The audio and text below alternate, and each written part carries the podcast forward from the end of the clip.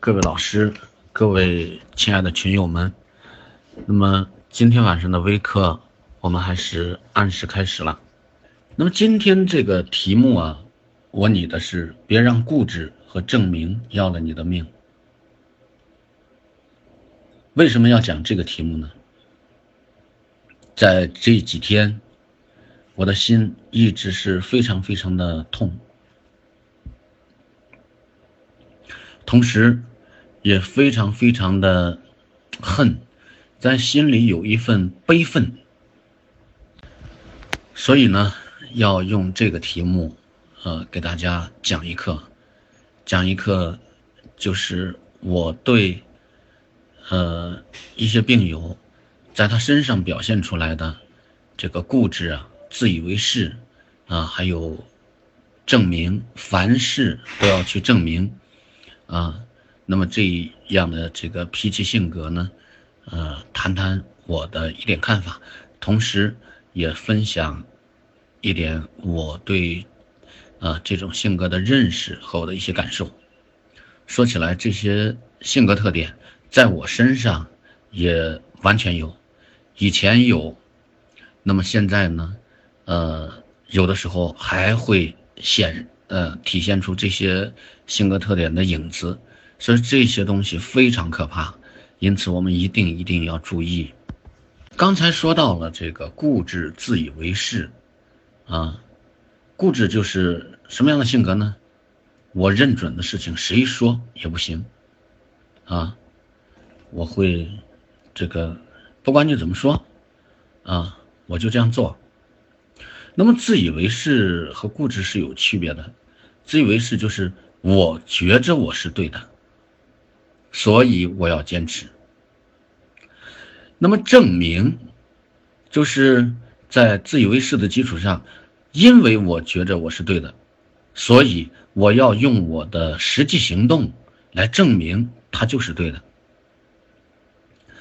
其实这三种性格特点，在我们这个大多数病友身上，包括我身上，啊，都能找到。其实这是我们癌症病友的一个通病。无论在生活中、工作中、练功中，还是家庭中，我们一碰到事儿，啊，呃，可能不自觉的这些性格特点。就会显现出来。呃，刚才说了，以前我也是这样的，我这人是很固执的，而且呢，就是每当做事儿的时候，也总是不断的去证明。只不过这些年当中，呃，不断的在帮助别人，同时认识自己、认识这个疾病的过程中，我对自己能够有一份觉知了。所以说，我在，呃，不自觉的，就这些性格特点在我身上出现的时候，我会能够意识到，并且能够去反思一下，为什么今天要讲，别让固执和证明要了你的命呢？就是八月三十上午，呃，我在办公室收到了好多微信。这个微信就告诉我，曾经是我们的一一位非常优秀的学员，也是我们一位非常年轻的病友，他离世的消息。他留下了一个年幼的孩子，孩子才五六岁，还有年迈的父母。说真的，我一直非常关注他。也非常心疼他。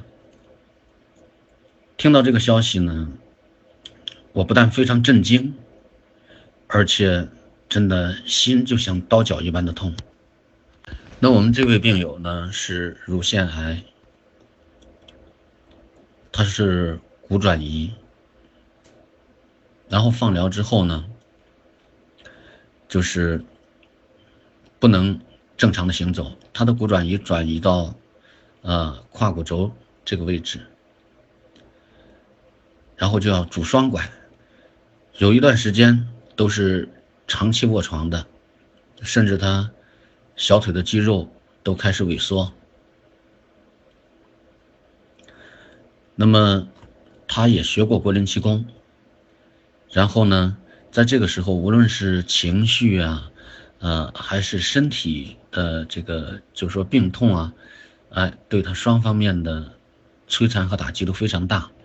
我们上海一位非常热心的老师就把把我介绍给他。当时啊，我了解到这个情况，呃，说实话，我就想把他激活。我跟这位老师说，我把我电话给他，让他给我打电话。于是过了一会儿，他就给我打电话。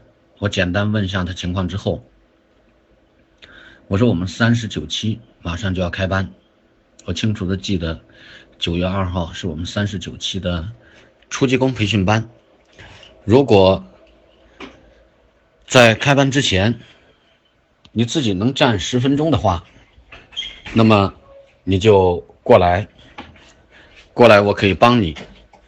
如果说在开班之前你站不起来，或者说即使站起来，站不了十分钟。我说，即使你来了，我也不会收你。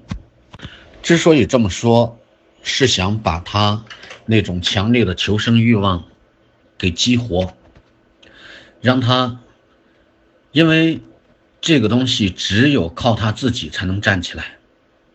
如果他没有那份毅力，没有那份决心和恒心，没有那份呃超乎寻常的忍耐，他是不可能站起来的。然后他说：“老师，我现在连一分钟都站不了，就是拄着双拐，连一分钟都站不了。”他说：“我还是想去。我那个时候虽然心里十分不忍，但是态度还是非常坚决。我说：我只重复一遍我的话，如果你站不了十分钟，扔掉双拐，你不要过来。”说完就把电话挂掉了。第三次他又给我来电话，就是在电话中，他哭了，说孩子非常小，才四岁，四岁多大概是。然后，嗯，这个他自己才三十来岁，就是恳求我，我说我没法帮你，我已经把该说的话告诉你了。我说你照我说的去做，如果做到了，我说你就过来；做不到，你不要过来，因为你过来我也没办法帮你。就这样，我还是果断的把电话挂掉了。他给我打电话的这个时间大约是在八月中，因为具体时间我记不清楚了。八月中，那么有半个多月的时间，在快开班的时候，我又接到了他的电话。在电话里，他就是怯生生的，呃，因为我当时对他态度很不好啊，就想办法，就是把他那种强烈的求生欲望激活啊。然后他，呃，怯生生的问：“老师，我现在扔掉双拐，可以站七八分钟。”他说：“我这些天一直在努力的拉筋。”他说：“拉筋。”因为我小腿的肌肉部分已经开始萎缩了，说拉筋疼到什么程度？说真的是难以忍受，就是拉筋就好像刀割一般的疼痛。但是，我想到你说的话，如果站不了十分钟，啊，我就不能过去跟你继续学习。他说我现在能站七八分钟，老师，我可以过去吗？真的。他说能扔掉双拐站七八分钟，让我非常非常的感动，并且也非常非常的吃惊，因为当时我非常了解他的情况，他都详细跟我做了介绍。哎，我当时我记得，都是略带着一点哽咽的这个声音。我说可以，闺女，过来吧。我说路上一定要小心。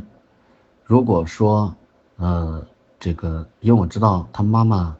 呃，在农村，我说如果说这个时候妈妈要能腾出身子的，能腾出身的话，呃，最好陪你过来。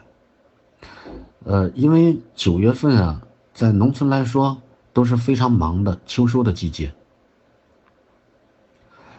真的就是到了九月一号报道那天，啊，他妈妈陪着女儿来到了淄博。他参加的三十九期培训班，那一期新学员是九十多人，再加上老学员一百二十多人。然后，在那期班上，他拄着双拐，就是走上一两分钟，因为我们是围着一个大圈。在练功，走上一两分钟，那个大圈内啊，就他妈妈给他放上一个马扎，他就得坐下，然后就是额头上都是汗，呃，又疼，呃，他又这个走的非常艰难，但是他一直就这么坚持着，他非常的乐观，嗯，而且。这个女孩呢，她也非常的善良，然后，她就这样，非常艰难的学完了三十九期班。那个时候他的肿瘤标志物，呃，我记得，呃，我忘记了是七十多还是九十多，就是 CEA，因为他回到。他回去直接到济南，到山东省肿瘤医院去做复查。复查之后把报告发给我，然后他就在家里啊楼上啊一步一步的挪着练功，慢慢的从楼上到楼下一步一步的练功。呃，他住的楼层还很高，大概是五楼。他非常非常的难。九月二号的班是九月十三号结束，然后在当年的十月二十号、十月二十一号，啊，我们我的老师，我们敬爱的孙妈妈来淄博鲁山，啊。主讲了为期八天的土银工培训班，在那八天土银工培训班上，他又来到了课堂，但这一次让我们惊奇的是，呃，一个多月的时间，他通过锻炼扔掉了一只拐，他拄着单拐来的，我们大家真的是由衷的为他高兴。都对他说：“真了不起。”他在班上，因为我们这个大家呀知道他行动不便，都非常照顾他。呃，那么其中一天下午呢，我们是爬鲁山。虽然我们的培训地点是在鲁山半山腰，但是从半山腰爬上去，爬到顶峰，那还是。呃，有很多呃很很大一段距离的，呃，大概是几公里，而且都是山道，要爬。本来没有想到他能够参加就是快乐鲁山行啊这个活动，可是他拄着拄着单拐，他竟然爬到了一千一百零八点三，嗯，零八点三米，大概是。这么高的高峰，他在鲁山土银班上带给我们的那份坚强，呃，那份坚韧，那份快乐，那份朴实无华，还有他的多才多艺，因为他是一个音乐老师，我们拍摄了一个当时的一个纪实片，叫《鲁山生命的回响》，那么在。开篇呢，他坐在，呃，鲁山山上的湖边亭子里，啊，弹琴，啊，嗯，从那开始，就是我，这个一直比较关注他，啊，他鲁山班回去之后，大概有两个多月的时间，将那只拐也扔掉了。他说：“老师，这只拐应该早就可以扔掉，但是我下楼的时候心理上还有些胆怯，所以说，嗯，就是现在才扔掉这只拐。在二零一六年，就是我们的在杭州举办的那天目山提高班土音班上，他又参加了我们天目山班的，呃，这个提高班这一部分。”这个时候，他行走自如，已经看不出是曾经拄着双拐的这么一个危重病人了，而且他还和另外三名病友主持了这个天目山班的毕业典礼。这位病友给我们留下了非常非常深刻的印象。嗯，所以。在八月三十号上午，听到他在八月二十一号已经离开我们的消息。当天，我的心里都非常非常的难受。一连几天，我的心还是很难受。我真为这么一条年轻的生命的逝去而可惜。我同时，我也觉得，就是没有及时的去和他做更多的沟通和交流。这期间发生了很多变故，在家庭生活上，他一直有很多很多的干扰，也曾经跟我比较深入的谈过，这样呢。我也给他说了一些我的想法。有一天，他告诉我，他说：“老师，我想去学禅舞。”我说：“非常好。”我：“让自己静心，让自己能够进入那种心身身心合一的境界和状态。”我说：“也给自己，正好你是学音乐的，也给自己在练功之余找一个喜欢的事儿来做，啊。”那么多关注你喜欢的事情，少想一些那些不喜欢的东西，以减少自这些生活上对自己的干扰。之后，他又告诉我，他老师我要去学传统文化。我说非常好，因为在他的性格当中，有很多隐忍压抑，有的时候带着一份倔强执拗，还有的时候，呃。带着一份孤独，我这两件事呢，这两件事我都支持他去学习。但就在这个传统文化班上，他接触了一位老师，而且就是开始吃地瓜餐。嗯，他一直坚持了九个多月，每天一日三餐就是吃地瓜。和淡盐水，呃，即使复发了、转移了，他也拒绝西医的治疗。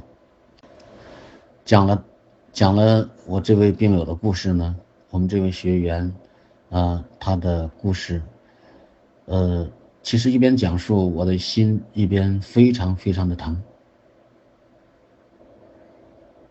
我不想说什么。呃，因为我觉着应该让逝者安息，但是我就想就一些方面谈一下我的一些看法，对我们的性格特点，就说我们性格特点对我们的康复的影响，谈一点我的看法，同时我也没必要去。指责谁？那么我的第一点看法呢？我想谈一谈，地瓜有错吗？可以这么说，地瓜没有任何错。地瓜可以吃吗？我的回答当然可以，因为啊，这个地瓜我们一般又叫红薯，它有非常多的好处。为了今天的微课，我特意去网上，呃，查找一些资料，同时，也请教了一些营养饮食的专家。我总结了红薯的这么些好处。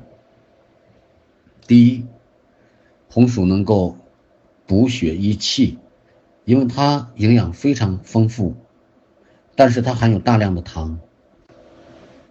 呃，同时。它又含有蛋白质、脂肪，呃，各种维生素和矿物质。它这些维生素、矿物质啊，还都能非常有效的被人体所吸收。它能够防治防止营养不良，而且呢，这个东西能够补中益气，对这个中焦的脾胃亏虚啊、小儿肝积啊等病症都非常有益。那么第二点呢，对于便秘的人非常有好处，因为它是属于。粗纤维的脂呃这个食物，它经过蒸煮之后啊，部分淀粉它能够发生变化，它可以增加百分之四十左右的食食物纤维，这些食物纤维呢，它又能够有效的刺激肠道的蠕动，促进排便。还有我们在切生地瓜的时候啊，看到生地瓜皮下渗出有白色的液体，这种白色的液体啊，它的学名叫什么呢？紫茉莉苷。这种紫茉莉苷呢，它就是主要的啊，用于治疗习惯性的这种便秘。那么第三点呢，这个红薯啊，这个东西啊，它含有大量的粘液蛋白，它能够防止肝脏和这个肾脏这个结缔组织，也就是说那些筋膜啊，它的萎缩，防止这个这个结缔组织的萎缩，它还能提高免疫力，预防这个胶原性这个疾病的发生。红薯当中它所含的矿物质呢，呃，对于维持和调节人体的功能，它都能起到十分重要的作用。所含的钙和镁可以预防骨质疏松，啊，那么我们也知道，在世界卫生组织发布的抗癌食品当中，红薯是排首位的。所以说第四点呢，就是它有防抗癌的这种功效。红薯当中呢，它含有一种抗癌物质。能够防治结肠癌和乳腺癌，同时它本身具有消除活性氧的作用，而活性氧呢，就是诱发癌症的原因之一。所以呢，红薯抑制癌细胞这个这个分裂的这个作用啊，十分明显。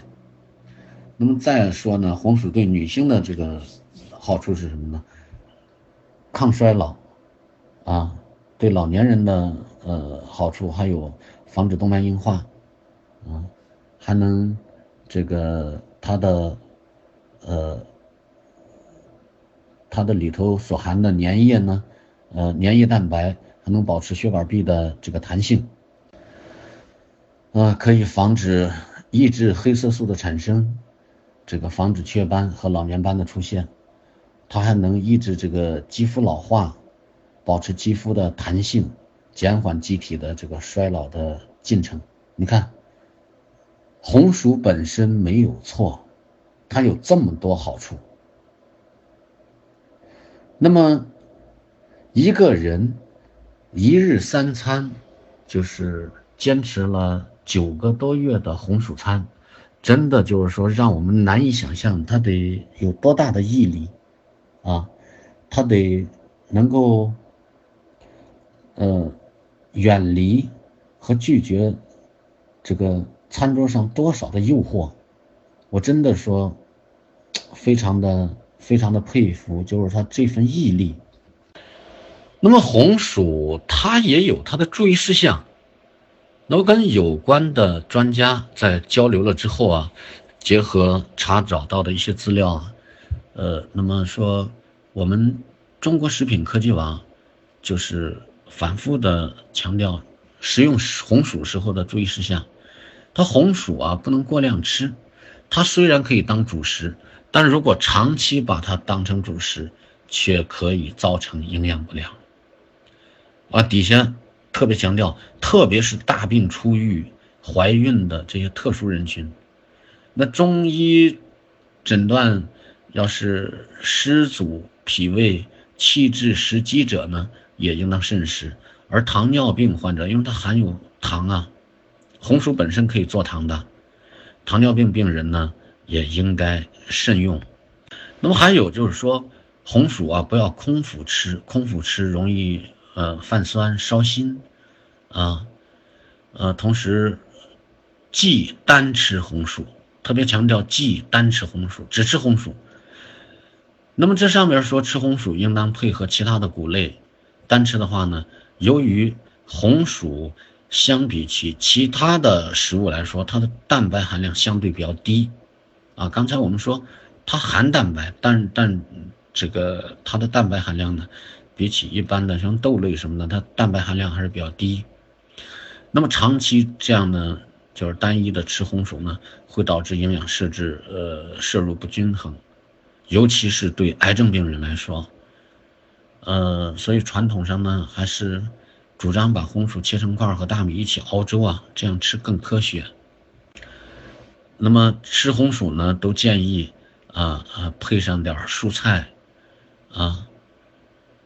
那么这这些东西啊，就是资料上强调的很全，而他这个我们这位学员呢，就是坚信。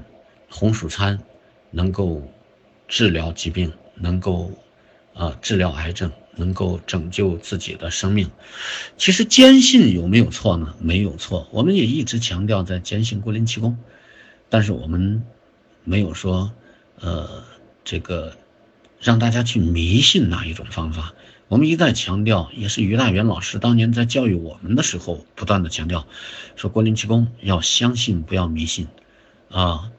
要认认认真真学气功，马马虎虎练气功。这个马马虎虎不是指的，就是他说的马马虎虎，是指的放松的练气功。那么，如果说我们迷信某一种方法，或者迷信就吃哪一种东西，我们都是有脑子的。想一下，如此单一的这种手段。啊，它会不会让我们走向反面呢？这是给我们的呃一点启示之一，而这个启示，它是以生命为代价换来的。那么我有什么观点呢？我真的是没有无意去指责倡导吃地瓜餐的这位老师，我只是想。根据发生的啊这个事情，这个事件，我谈一点我的看法。我只是想根据我们癌症病友的性格特点，来与我们大家探讨一下性格与癌症康复以及我们康复成果的关系。我们还是来说吃地瓜餐吧。我们可不可以有这么一个假设？假设我并不知道地瓜可以治疗癌症，或者是呃怎么样？假设我们被困在一个荒岛上，那里只有淡水和地瓜，怎么办？你吃不吃？我们就是船啊，坐船这个远洋，然后船这个出了事故啊，我们就。飘到荒岛上去了，而且假定就你自己，荒岛上只有地瓜，假设还有淡水，你怎么办呢？我觉得会出现，最起码会出现两种啊心态，啊两种结果。其一，我非常欣喜，虽然刚才非常恐惧船翻了，啊或者是沉了。我好容易飘到这个荒岛上来，我以为这个没路可走了，但到这荒岛上一看，岛上还长着这么多地瓜，而且还有这个淡水，我一下子看到了光明，看到了希望，有了这些东西，我就能活下来，并且我坚定信念，啊，我一定这个静心的，啊。这个等待，呃，过往的船只来救援，这是一种心态。不用说，这种心态是主动的，是阳光的，是向上的，是坚定的。那么其二，我来到这个岛上，那么这是一个荒岛，荒无人烟，上面只有地瓜和这个淡水。呃，很多人可能就是说，你活活不下来，啊，你假设一年在这里，你光靠这个你怎么活？那么我呢，就是偏要证明给你看，我看看能否在这个让你们看看我能否在这个荒岛上活下来，就一种证明的心态。而这种心态，我觉着就是十分被动的，啊，以自我为中心的。同样一件事情，两种不同的心态。我觉着如果说。你真的相信，你也非常坚定，你就是坚定地瓜才能救你。你不是固执的来吃它，而是带着一份信念，不带着一份证明。如果有了这份心态，我就是喝凉水都能治病。真的是，心态有的时候。可以说，在关键时候能够决定命运。而我们这位病友所做的是，听说了之后，就积极的向他能够呃宣传的所有人来宣传这种方法。他带动了很多人吃地瓜餐。呃，我没有表示反对，我也没有嗯表示支持。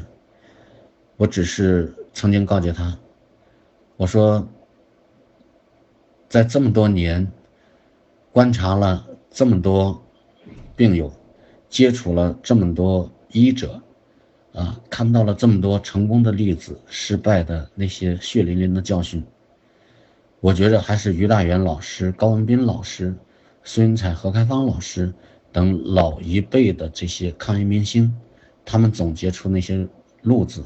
那条道路，我觉得还是非常科学、非常实事求是的。那就是我曾经跟大家说过的：以健康的精神为统帅，以自我心理治疗为先导，首选西医，结合中医，坚持固定气功锻炼，讲究饮食治疗，就是把饮食上升到治疗的高度。因为我们中国的老祖宗，嗯，我们的老祖宗一直强调药食同源。啊，这个道理，啊，这个合理的生活调节，我觉得这条路子啊是非常科学的，也是非常规范和实际的，符合这个自然法则的吧？我觉得是这样的。而我们这位病友从吃了地瓜餐之后，呃，曾经国林奇功。帮助了他，让他扔掉了双拐，而他却停下了功。我曾经问过他，我说还练功吗？他一直没有回复我，我心里也就明白了。哎，那个时候很着急，但是他却是非常坚持、非常痴迷的时候。嗯，你说什么，他也不会相信。就是这种状态。其实这种状态，我们刨除七情干扰啊，因为他今天的结果，呃，我很清楚，有很多很多干扰啊，在这里头，我也非常气愤，呃，但是我不想多说。我们刨出那些干扰，单看他自身。呃，确实存在这种固执、自以为是，对一种东西就是不求甚解。我们一直主张，无论哪一种方法，我们先答三个问号，就是是什么、为什么，然后再说怎么做。而国林气功曾经，呃，把你从病床上，呃，拯救出来。让我们站起来，扔掉双拐。在这个时候，你无论用什么方法，让我百思不得其解的是，你为什么要扔掉这功呢？我们也有很多病友在吃地瓜餐呢，其中包括我们有很多老师也在吃地瓜餐呢。可是，他们并没有说，因为我吃了地瓜餐，所以我就要把所有的方法都屏蔽掉啊。我想说的主要是这一点。那如果说，我把其他方法都屏蔽掉，我就是用这一种方法，那你在干嘛呢？难道我们不是在证明，就是这个是有效的吗？可是我们证明的代价太大太大了呀！我们是用生命来做赌注的。啊，说到这儿，我非常悲愤。我们。中国的中医的确是我们民族文化的瑰宝。我们主张大家中西医结合的去治疗，但是没有告诉大家啊哪一个点就是唯一的，你必须就这样做。我们一直主张群体抗癌，群体抗癌，综合治疗，综合治疗，主张心理啊，西医。社会、群体、中医、气功、饮食、合理的生活调节这些综合的手段，整个世界医学对这个疾病都无可奈何的这种呃情况下，那我们必须积极主动的参与进去，那我们必须积极主动的参与到癌症的治疗和康复的第一线当中去。你怎么能够就是这样去对待自己的生命呢？不要说别人，我们现在就是说，看看父母，看看孩子，年幼的孩子，年迈的父母，我们也得一定要咬紧牙关，啊，微笑着，即使流着泪，也得笑着向前走啊。所以说，我很反对单一的这种方，无论是什么，我非常反对单一的方法。我们讲郭林气功，也是把郭林气功当成一个主线，同时，我们首先是帮你打开心结，认识自己，认识这个疾病。所以在我们郭林气功的培训当中，我们心脑通的课程是贯穿始终的。看一看参加。我们所有这些班的同学们，尤其四十三期、四十四期最近这两期，大家通过学习，对以往的自己、对自己的性格、脾气、脾呃情绪、秉性，啊，对这个疾病的因和果的认识，对郭林气功功理功法的认识之后，他们发生了怎样的改变？我们微信公众号上发这些东西，是给大家一个启发。不是说你必须到这儿来学习，我们还是主张啊，你愿意到哪去学习，到哪去学习。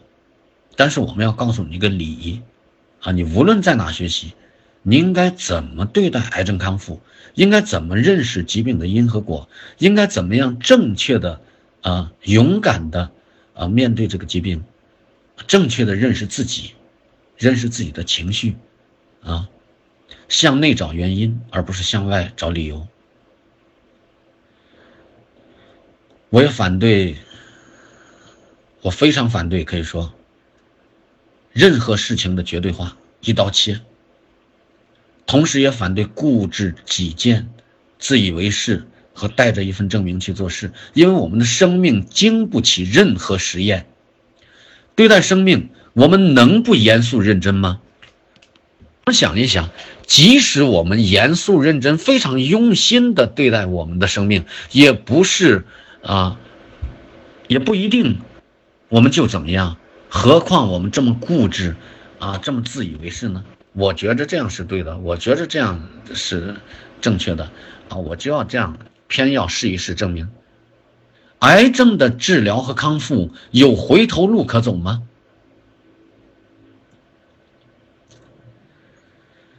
我们应该好好想一想，无论我们生活当中遇到怎样的不幸，遇到怎样的坎坷，遇到怎样的挫折，甚至，亦或说遇到怎样的背叛，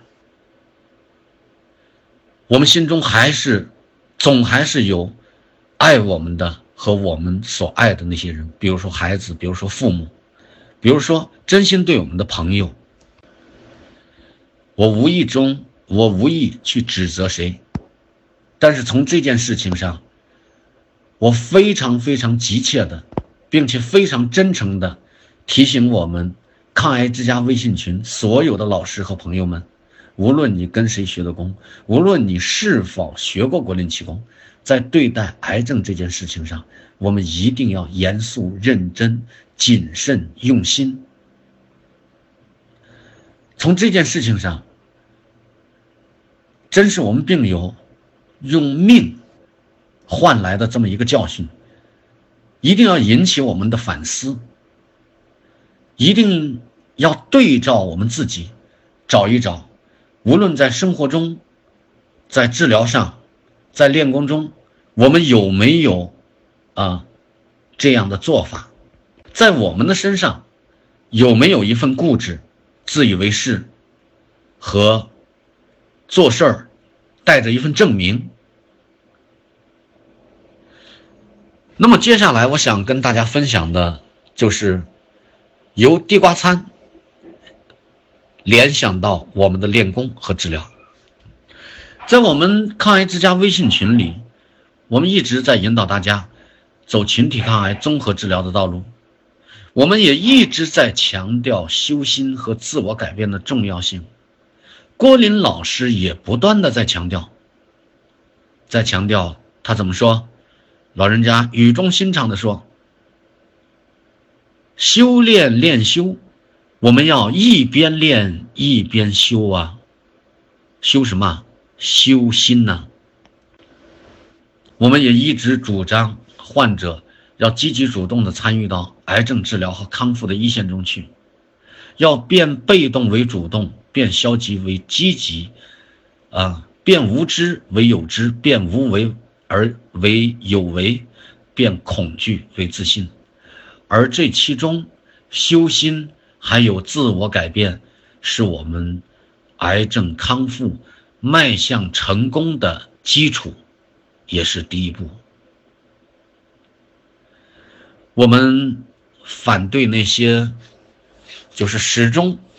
沉浸在自己的情绪当中无法自拔的人，啊，犹豫、徘徊、纠结、恐惧、被动、依赖，啊，有点事儿，你看，这个问的，我觉着都是你不动脑子想似的。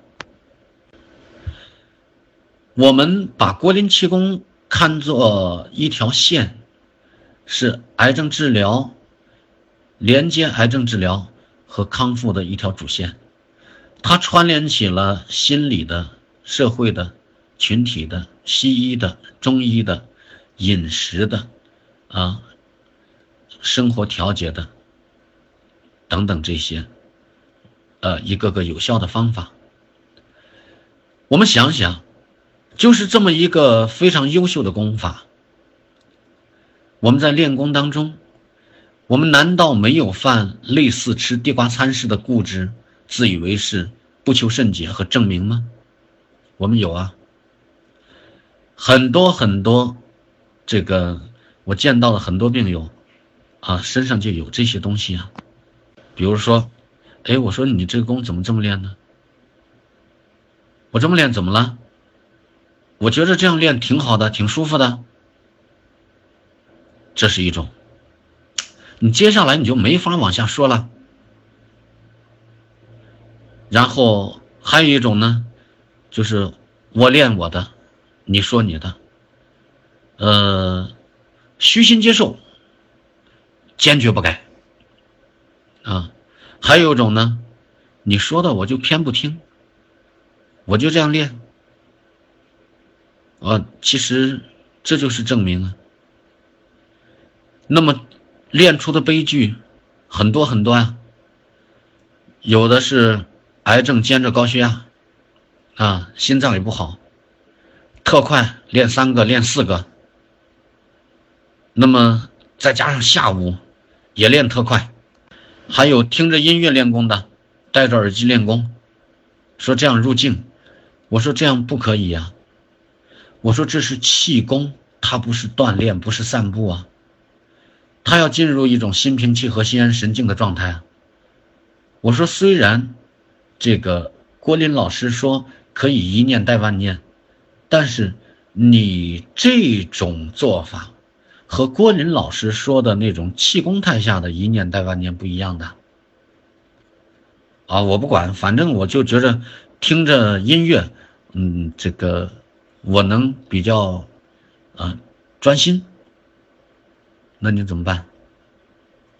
而我们练出毛病的也不少啊。还有的就是，我说你的工时不够啊，每天一个自然行功，然后接着一个，呃，点步功。我说你肝癌能这么练吗？嗨，我觉着这样练就不少了。我这样的人能练功已经不错了。结果很快几个月，就走了。走之前，是很后悔的。可是当初在干嘛呢？我们就说。一条路走到黑，啊！当我发现走不通了，此路不通的时候，我还能有机会掉过头来重新再走一次吗？命只有一次，没有第二次机会。真的说到这儿，我就一直想起我们初中课本上有柳青的一句话，作家柳青。他说：“人生的路虽然漫长，但紧要处只有几步。机会呀，机会呀！可能老天给我这样一个病，就是在历练我的生命。而治疗完之后，无论是身体非常弱，还是恢复的比较好，都是老天给我们的另一个机会。要抓住这个机会。很多很多朋友。”就说：“哎呀，我正好在复查呀，呃，我没法去学习啊。”我说：“呃，我建议你赶紧就近去学功，呃，呃，我我给你介绍附近的老师，哪个老师也不会把脚翘手摸稀稀乎给你教错了，啊，我说你并不一定非到我这来学，嗯，还有的呢。”老师啊，我就想去听听心脑通啊，我心结打不开，可是我现在心身体很弱，我就问，假如你到我这来学习，然后就是通过十三天的学习，你的病就好了，假如你来不来？那当然去。就我感觉这里，关老师一直在强调的信心、恒心、决心，我们就没有那种力量。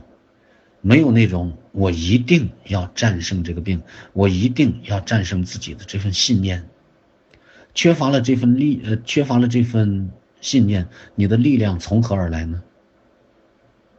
我们也不知道为什么而活，为谁，呃，为谁而活着？所以说，我们的康复路上总是犹豫，啊，徘徊，恐惧的。没有一份自信。高文斌老师说：“抗癌是一场立体战争，对待癌症，战略上要藐视它，战术上要重视它。得不偿失的仗不能打，两败俱伤的仗更不能打。与癌症同归于尽于尽的仗，与癌症同归于尽的仗更不能打。对待癌症，我们既要做好，呃。”司令员统帅三军联合作战，这三军就是西医、中医和国军气功，又要做好战斗员，在与癌的斗争中要不怕死，争取活。当我看完了，我在零一年看完了高文斌老师说的这段话的时候，我当即就把它背下来了。这么多年，当我在徘徊犹豫的时候。当我发现自己力量不足的时候，我都要反复的咀嚼高文斌老师的这句话。他的这段话，我觉得他真的是给我们，呃，思路上以极大的开阔，这个心理上，就是我们前行动力上，呃，给我们注入了极大的力量。所以，抗癌必须要我们积极主动的参与。积极主动参与的前提是认识自己，放下该放下的那些东西。我们要不断的，每走一步都要不断的去反思自己，改变自己，而不能一味的依赖。这些依赖表现在依赖西医。依赖中医，这是依赖医生；再不就依赖家人，再不就依赖老师。啊，总之就是依赖别人来拯救你。而我们不断强调的，就是说，如果你自己不过这个坎儿，没人能替你过得去这个坎儿。还有就是，我们得了病了。不但不反思，还是穿着新鞋走老路，还是那么固执，啊，跟你说说中医啊，中医还管事吗？西医都治不了，中医还管事儿，啊，中医不管事儿，跟你再介绍介绍气功啊，气功管事儿吗？请问你了解吗？你看到过那么多人通过郭林气功的锻炼，那么多人通过郭林气功的锻炼，一步一步走出生命的阴霾，就像李志民，呃，这个老先生。五十多岁，然后肾癌十九处转移，他没有任何治疗，跟着郭林老师学功之后，就坚定不移的相信和练习这个功法，他就走出来了。如今他已经九十多岁了，他的儿子也得了癌症，没有经过任何治疗。老先生说：“你查出癌症还不回来干什么？赶紧来跟我练功。”这父子俩都是通过郭林气功一步一步走出来了。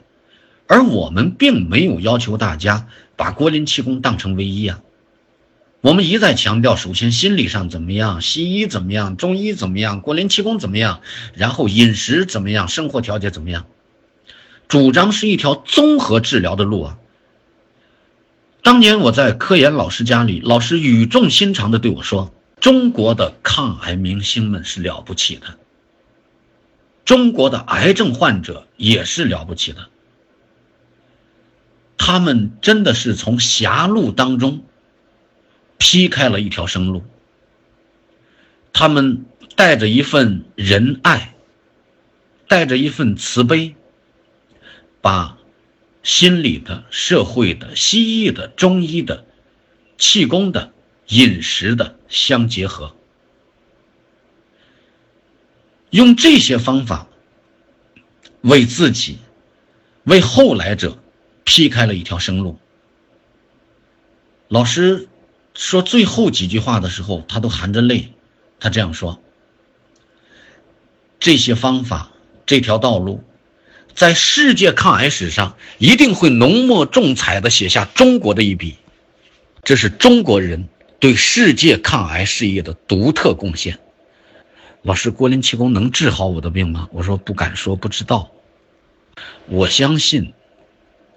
嗯，百大，关键是你信不信，你相不相信？经过这么多抗癌明星实践过来的路，我们请的这些抗癌明星，他们都是在分享自己得病的经历、治疗的经过和当时的心路历程，然后认识郭林气功和练习郭林气功的路程。